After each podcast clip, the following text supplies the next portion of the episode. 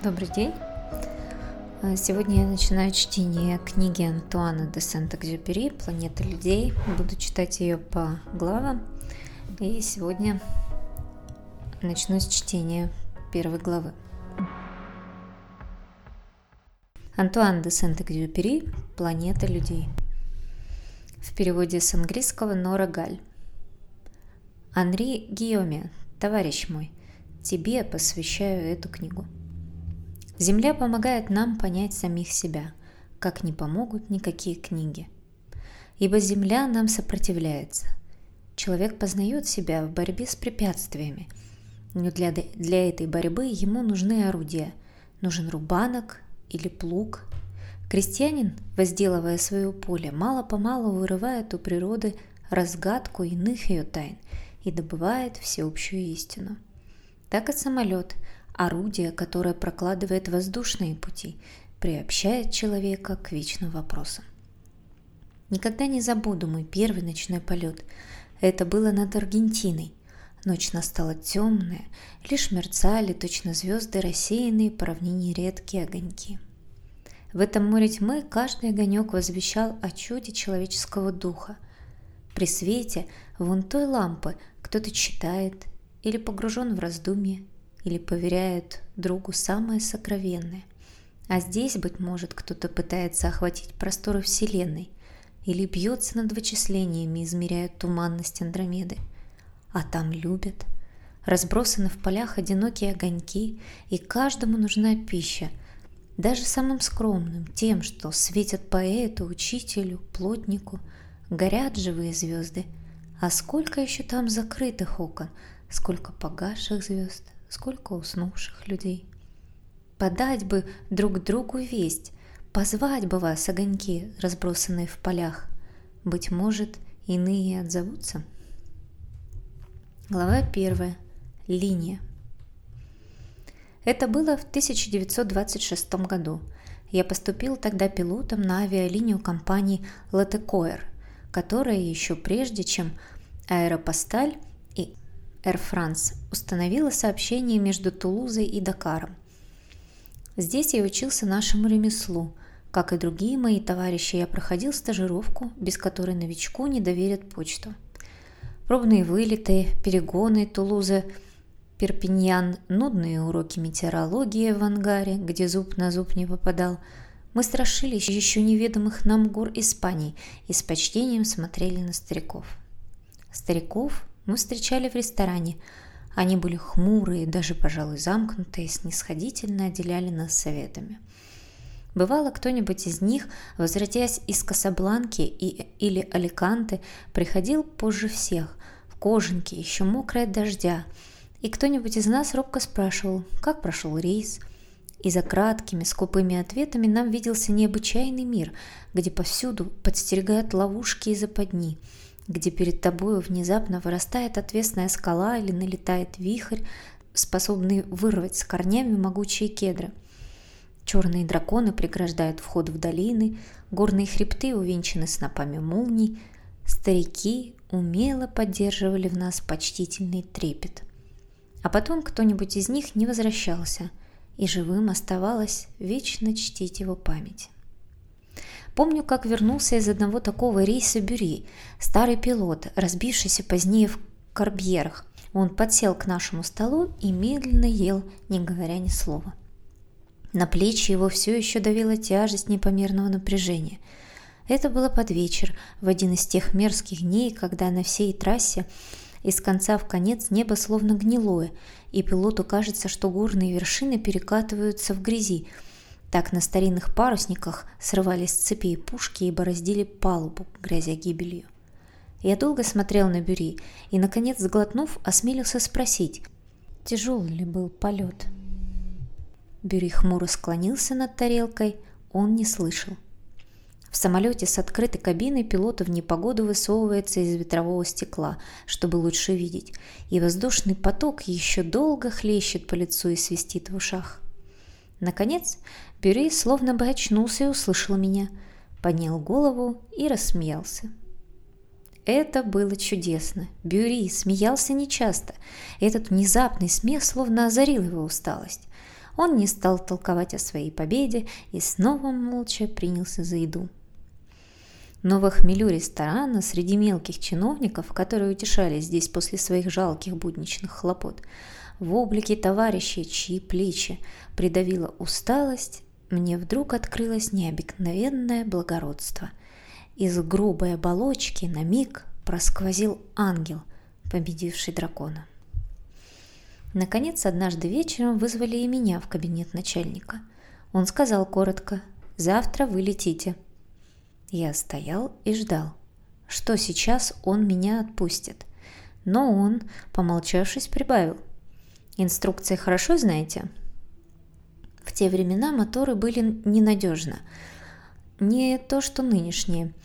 Нередко ни с того ни с сего они нас подводили. Внезапно оглушал грохот и звон, будто разбивались, разбивалась в дребезги посуда, и приходилось идти на посадку, а навстречу щирились колючие скалы Испании. В этих местах, если мотору пришел конец, пиши пропало, конец и самолету, говорили мы. Но самолет можно и заменить, самое главное не врезаться в скалу. Поэтому нам под страхом самого сурового взыскания запрещалось идти на, над облаками, если внизу были горы. В случае аварии пилот, снижаясь, мог разбиться о какую-нибудь вершину, скрытую под белой ватой облаков. Вот почему в тот вечер на прощание медлительный голос еще раз настойчиво внушал мне. Конечно, это не дурно. Идти над Испанией по компасу, над морем облаков – это даже красиво, но еще медлительнее с расстановкой. Но помните, под морем облаков – вечность. И вот мирная безмятежная гладь, которая открывается взору, когда выходишь из облаков, сразу предстала передо мной в новом свете. Это кроткое спокойствие западня. Мне уже чудилась огромная белая западня, подстерегающая далеко внизу. Казалось бы, под нею кипит людская суета, шум, неугомонная жизнь городов. Но нет, там тишина еще более полная, чем наверху, покой нерушимый и вечный. Белая вязкая месиво становилась для меня границей, отделяющей бытие от небытия, известное от непостижимого. Теперь я догадывался, что смысл видимого мира постигаешь только через культуру, через знание и через свое ремесло. Море облаков знакомо и жителям гор, но они не видят в нем таинственной завесы. Я вышел от начальника гордый, как мальчишка – с рассветом настанет мой черед. Мне доверят пассажиров и африканскую почту. А вдруг я этого не стою? Готов ли я принять на себя такую ответственность? В Испании слишком мало посадочных площадок. Случись хоть небольшая поломка, найду ли я прибежище, сумею ли приземлиться? Я склонялся над картой, как над бесплодной пустыней, и не находил ответа. И вот в преддверии решительной битвы, одолеваемой гордостью и робостью, я пошел к Гийоме. Мой друг Гийоме уже знал эти трассы. Он изучил все хитрости и уловки. Он знает, как покорить Испанию. Пусть он посвятит и меня в свои секреты. Гийоме встретил меня улыбкой. «Я уже слышал новость. Ты доволен?» Он достал из стенового шкафа бутылку портвейна, стаканы и, не переставая улыбаться, подошел ко мне. «Такое событие надо спрыснуть. Увидишь, все будет хорошо». От него исходила уверенность, как от лампы свет. Несколько лет спустя он, мой друг Гийоми, совершил рекордные перелеты с почтой над Кордильерами и Южной Атлантикой, а в тот вечер, сидя под лампой, освещавшей его рубашку, скрещенные руки и улыбку, от которой спря... сразу воспрянул духом, он сказал просто «Неприятности у тебя будут. Гроза, туман, снег, без этого не обойтись. А ты рассуждай так. Летали же другие, они через это прошли, значит и я могу». Я все-таки развернул свою карту и попросил его посмотреть со мной маршрут. Наклонился над освещенной картой, оперся на плечо друга и вновь почувствовал себя спокойно и уверенно, как в школьные годы. Странный то был урок географии. Гийоми не преподносил мне сведения об Испании. Он дарил мне ее дружбу. Он не говорил о водных бассейнах, о численности населения и поголовье скота. Он говорил не о гаудасике, не о трех апельсиновых деревьях, что растут на краю поля неподалеку от э, Гуадикса. Берегись, отметь их на карте. И с того часа три дерева занимали на моей карте больше места, чем Сьерра-Невада. Он говорил не о лорке, не о маленькой ферме возле лорки, о жизни этой фермы, о ее хозяине и о хозяйке. И эта чита, затерявшихся на земных просторах за тысячу с лишним километров от нас, безмерно вырастала в моих глазах. Их дом стоял на горном склоне. Их окна светили издалека, словно звезды, подобно смотрителям маяка, маяка. Или двое всегда готовы были помочь людям своим огнем.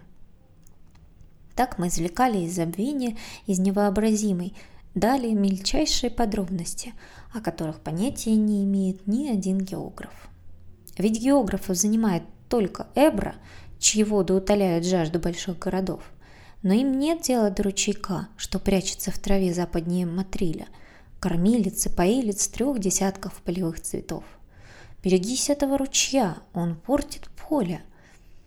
Нанеси его тоже на карту – о да, я буду помнить по матрильскую змейку. Она выглядела так безобидно своим негромким журчанием. Она могла разве что убаюкать нескольких лягушек, но сама она спала в полглаза. Затаясь в траве за сотни и сотни километров отсюда, она подстерегала меня на краю спасительного поля. При первом удобном случае она бы меня превратила в сноп огня. Готов я был к встрече с дрочливыми баранами, которые всегда пасутся вон там, на склоне холма, и того гляди, бросятся на меня. Посмотришь, на лугу пусто, и вдруг, бац, прямо под колеса кидаются все 30 баранов. И я изумленно улыбался столь коварной угрозе. Так понемногу Испания на моей карте под лампой Гийоми становилась какой-то сказочной страной. Я отмечал крестиками посадочные площадки и опасные ловушки, отметил фермера на горе и ручеек на лугу, старательно нанес на карту пастушку с тридцатью баранами, совсем как в песенке, пастушку, которой пренебрегают географы. Потом я простился с Гийоми, и мне захотелось немного пройтись, подышать морозным вечерним воздухом. Подняв воротник, я шагал среди ничего не подозревающих прохожих, молодой и ретивый. Меня окружали незнакомые люди, и я гордился своей тайной. Они меня не знают, бедняги. Я ведь на рассвете с грузом почты. Они доверяют мне свои заботы и душевные порывы. В мои руки предадут свои надежды, и, уткнувшись в воротник, я ходил среди них, как защитник и покровитель, и они ничего и ведать не ведали и мне были внятные знаки, которые я ловил в ночи. Ведь если где-то зреет снежная буря, которая помешает мне в моем первом полете, от нее, возможно, зависит и моя жизнь. Одна за другой гаснут в небе звезды, но что до этого прохожим? Я один понимал, что это значит. Перед боем мне посылали весть о расположении врага. А между тем эти сигналы, исполненные для меня такое значение, я получал возле ярко освещенных витрин – где сверкали рождественские подарки. Казалось, ту ночь там были выставлены на показ все земные блага, и меня опьяняло горделивое сознание, что я от всего этого отказываюсь. Я воин, и мне грозит опасность. На что мне искристый хрусталь, украшение вечерних пиршеств, что мне абажуры и книги? Меня уже окутывали туманы, рейсовый пилот. Я уже вкусил от горького плода ночных полетов. Три часа меня разбудили. Я распахнул окно, увидел, что на улице дождь и сосредоточенно истово оделся. Полчаса спустя я уже сидел, оседлав чемоданчик на блестящем мокром тротуаре и дожидался автобуса. Сколько товарищей до меня пережили в день посвящения такие же нескончаемые минуты, и у них также сжималось сердце. Наконец он вывернулся из-за угла, этот допотопный дребезжащий тарантас – и вслед за товарищами настал и мой черед по праву занять место на тесной скамье между невыспавшимся таможенником и двумя или тремя чиновниками. В автобусе пахло затхлой пыльной канцелярией, старой конторой, где, как в болоте, увязает человеческая жизнь. Через каждые 500 метров автобус останавливался и подбирал еще одного письмоводителя, еще одного таможника или инспектора. Вновь прибывший здоровался, сонные пассажиры бормотали в ответ что-то невнятное, он с грехом пополам втискивался между ними и тоже засыпал. Точно в каком-то унылом обозе трясло их на неровной тулузской мостовой, и поначалу рейсовый пилот был неотличим от всех этих канцеляристов, но мимо плыли уличные фонари, приближался аэродром, и старый тряский автобус становился всего лишь серым коконом, из которого человек выйдет преображенным. В жизни каждого товарища было такое утро, и он, затерянный в безликой безымянной кучке людей под хмурым небом зимней Тулузы, вот так же чувствовал, как растет в нем властелин, который через пять часов оставит позади зиму и север и снега и, уменьшив число оборотов, неторопливо спустится в лето, в залитый, ослепительный солнцем Аликанте. Старого автобуса давно уже нет, но он и сейчас жив в моей памяти, жесткий, холодный и неуютный. Он был точно символом непременной подготовки к суровым радостям нашего ремесла – все здесь было проникнуто строгой сдержанностью. Помню, три года спустя в этом же автобусе не было сказано и десятка слов. Я узнал о гибели Лекривена, одного из многих наших товарищей, туманным днем или туманной ночью, ушедших в отставку навеки. Была такая же рань, три часа ночи, и такая же сонная тишина, как вдруг наш начальник, неразличимый в полутьме, окликнул инспектора. Лекривен не приземлился ночью в Касабланке. «А?» – отозвался инспектор, неожиданно вырванный из сна. Он с усилием встряхнулся, стараясь показать свой ревностный интерес к службе. «А, что?» Ему не удалось пройти, повернул назад. Из глубины автобуса ответили только «нет». Мы ждали, но не услышали больше ни слова. Тяжело падали секунды, и понемногу стало ясно, что после этого «нет» ничего больше и не будет сказано что это нет. Жестокий окончательный приговор. Лькривен не только не приземлился в Касабланке, он уже никогда и нигде не приземлится. Так в то утро на заре моего первого почтового рейса и я, как все мои товарищи по ремеслу, покорялся незыблемому порядку и смотрел в окно на блестевший под дождем асфальт, в котором Отражались огни фонарей и чувствовал, что не слишком уверен в себе. От ветра по лужам пробегала рябь, похожая на пальмовые ветви. «Да, не очень-то мне везет для первого рейса», – подумал я и сказал инспектору. «Погода как будто неважная». Инспектор устало покосился на окно. «Это еще ничего не значит», – промолчал он, помедлив. «Как же тогда разобрать, плохая погода или хорошая?» Накануне вечером Гийоме одной своей улыбкой уничтожил все недобрые пророчества, которыми угнетали нас старики. Но тут они опять пришли мне на память. Если пилот не изучил всю трассу на зубок, да попадет в снежную бурю, одно могу сказать. Жаль мне его беднягу. Надо же им было поддержать свой авторитет. Вот они и качали головой, и мы смущенно поеживались под их соболезнующими взглядами, чувствуя себя жалкими простачками. И в самом деле, для многих из нас этот автобус оказался последним прибежищем. Сколько их было? 60? 80? Всех ненастным утром вез тот же молчаливый шофер. И огляделся. В темноте светились огненные точки. Каждая то разгоралась, то меркла в такт раздумьям курильщика.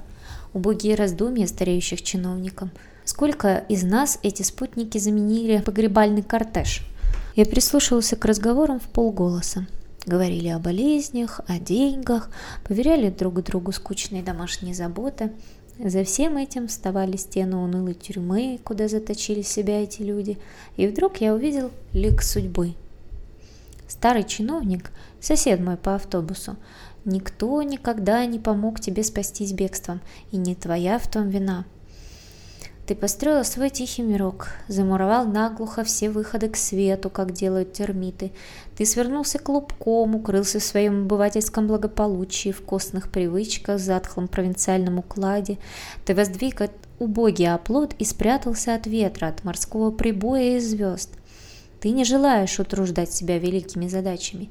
Тебе и так немалого труда стоило забыть, что ты человек. Не, ты не житель планеты, несущийся в пространстве. Ты не задаешься вопросами, на которые нет ответа. Ты просто-напросто обыватель города Тулузы. Никто вовремя не схватил тебя и не удержал, а теперь уже слишком поздно. Глина, из которой ты слеплен, высохла и затвердела и уже ничто на свете не сумеет пробудить в тебе уснувшего музыканта или поэта, или астронома, который, быть может, жил бы в тебе когда-то. Я уже не в обиде на дождь, что хлещет в окна. Колдовская сила моего ремесла открывает передо мной иной мир. Через каких-нибудь два часа я буду сражаться с черными драконами и с горными хребтами, увенчанными гривой синих молний, и с наступлением ночи, вырвавшись на свободу, проложу свой путь по звездам. Так совершалось наше боевое крещение, и мы начинали работать на линии. Чаще всего рейсы проходили гладко, невозмутимо, как опытные водолазы, погружались мы вглубь наших владений. Сегодня они перестали быть неизведанной стихией. Летчик, портмеханик и радист уже не спускаются в путь на удачу. Самолет для них – лаборатория. Они повинуются не скользящему под крылом ландшафту, а дрожи стрелок. За стенками кабины тонут во мраке горы. Но это уже не горы, это незримые силы, чье приближение надо рассчитать.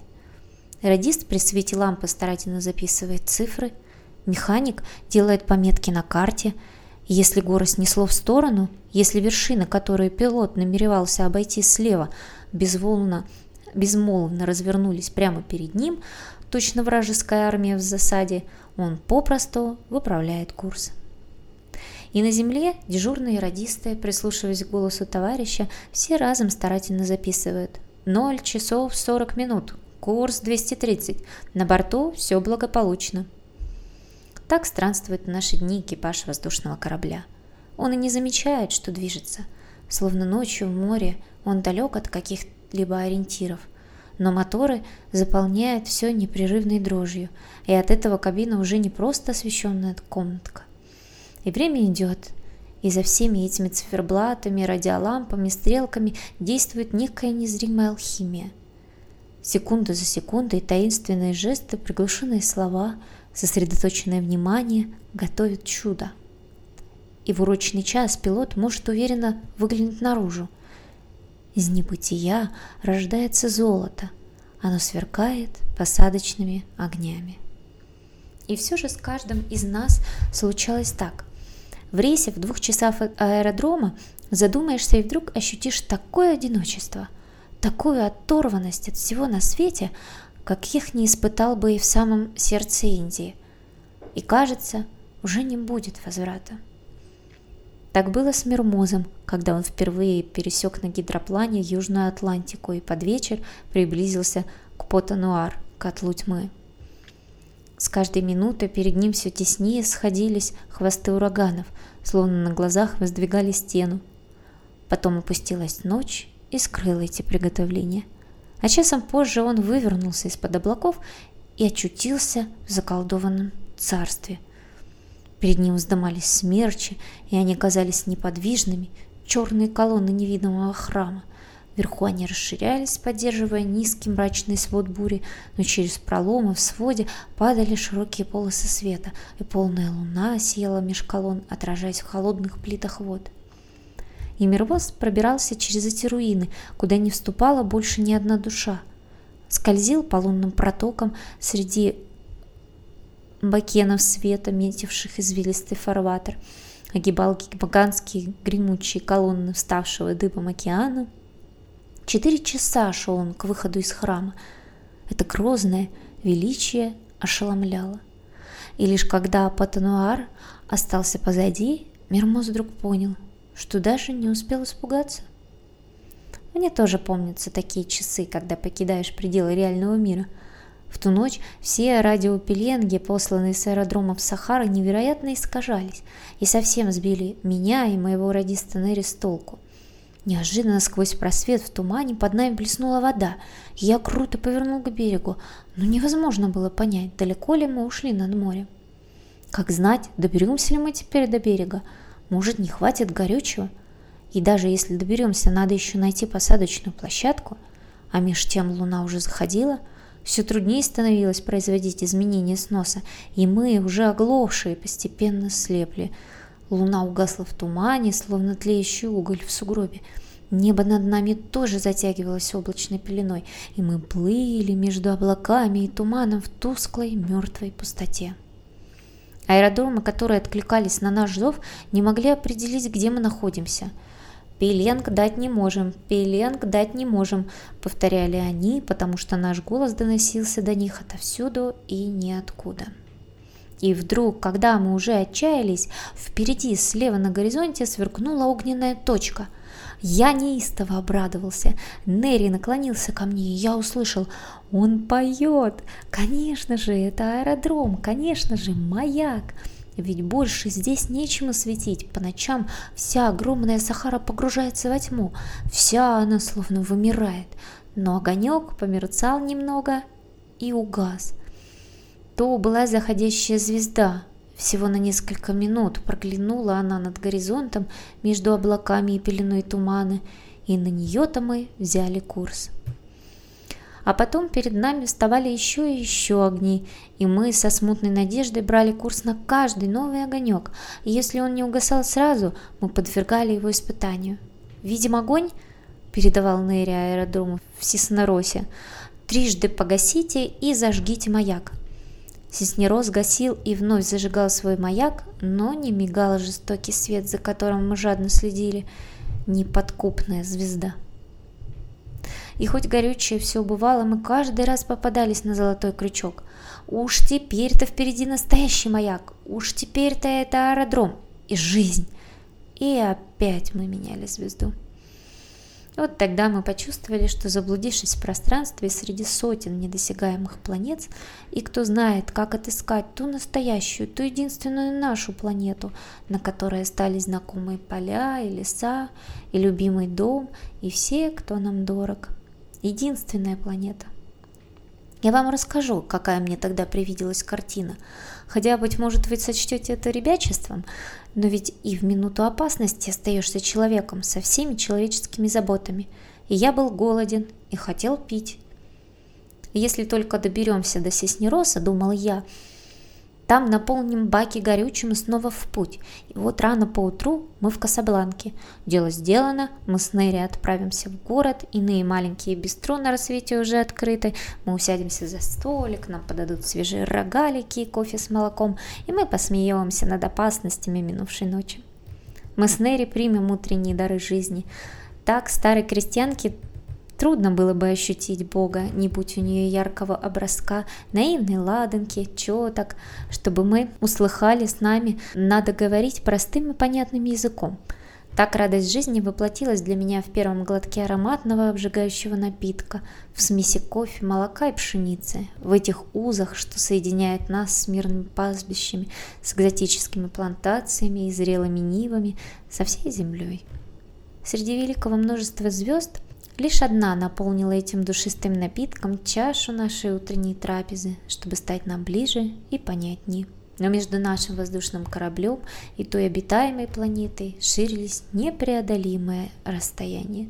Все богатства мира остались на крохотной песчинке, затерявшейся меж созвездий, и звездочет Нери, пытаясь ее распознать, все еще напрасно заклинал светило. Вдруг он стукнул меня по плечу. За тумаком последовала записка. Я прочел. Все хорошо, принимаю превосходные сообщения. С бьющимся сердцем я ждал, пока он допишет те несколько слов, которые нас спасут. И вот, наконец, этот дар небес у меня в руках. К нам обращалась Касабланка, откуда мы вылетели накануне вечером. Послание задержалось в пути и неожиданно настигло нас за две тысячи километров, когда мы плутали где-то над морем между облаками и туманом. Исходило оно от государственного контролера аэропорта в Касабланке. В радиограмме говорилось «Господин де Сент-Экзюпери, я вынужден просить Париж наложить на вас взыскание. При вылете из Касабланки вы развернулись слишком близко к ангарам». Да, правда, я развернулся слишком близко к ангарам. Правда, и то, что этот человек отчитывал меня просто по долгу службы, и в конторе аэропорта я смиренно выслушал бы выговор. Но там, где он настиг нас, он был неуместен.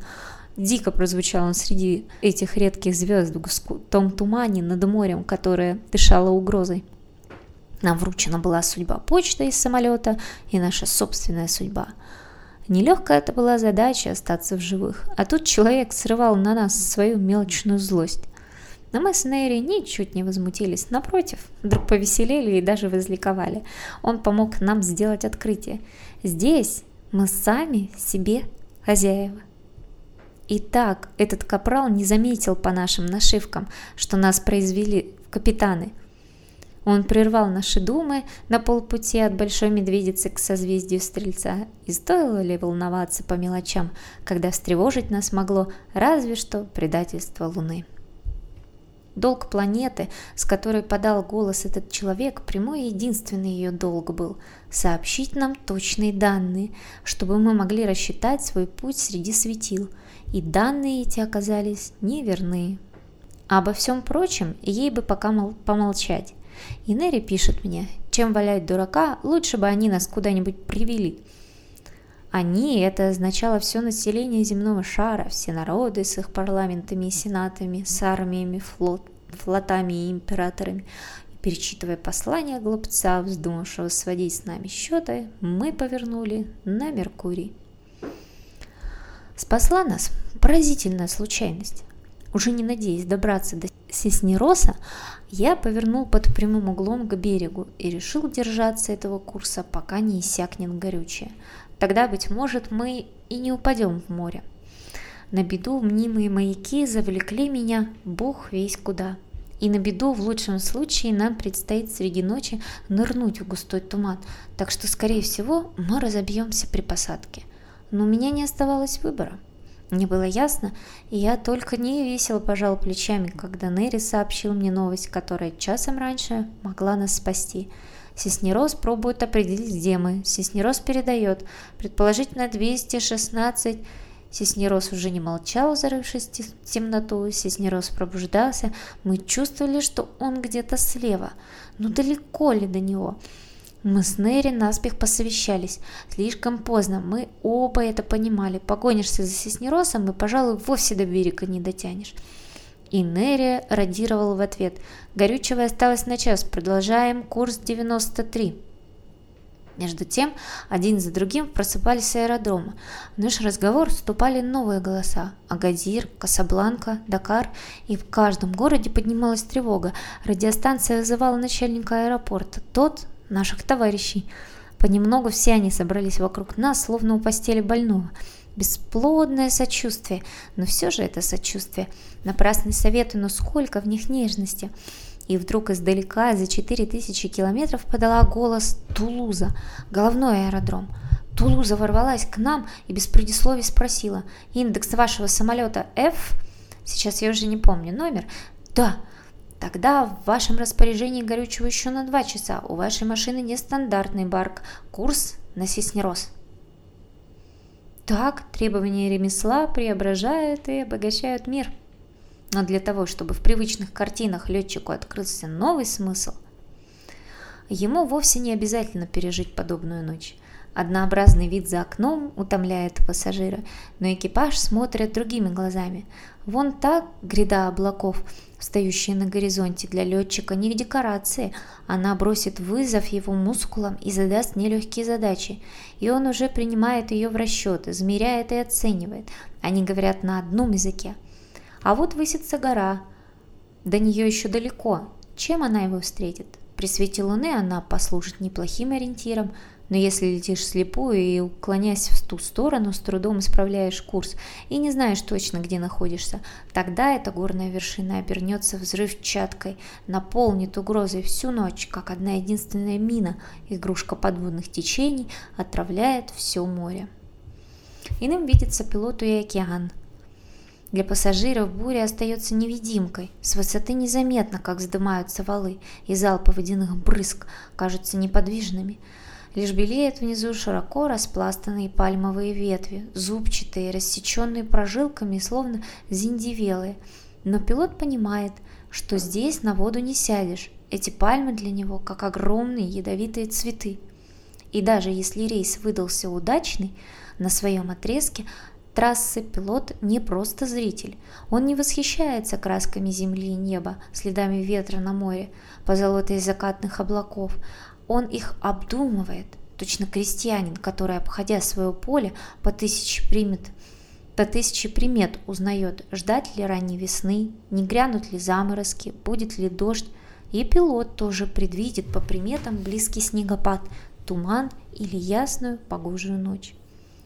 Поначалу казалось, самолет отдаляет человека от природы, но нет, еще повелительнее становятся ее законы.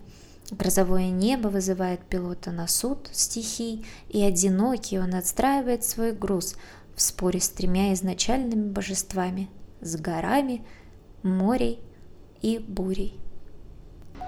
На этом первая глава закончилась. Услышимся в следующий раз. До свидания.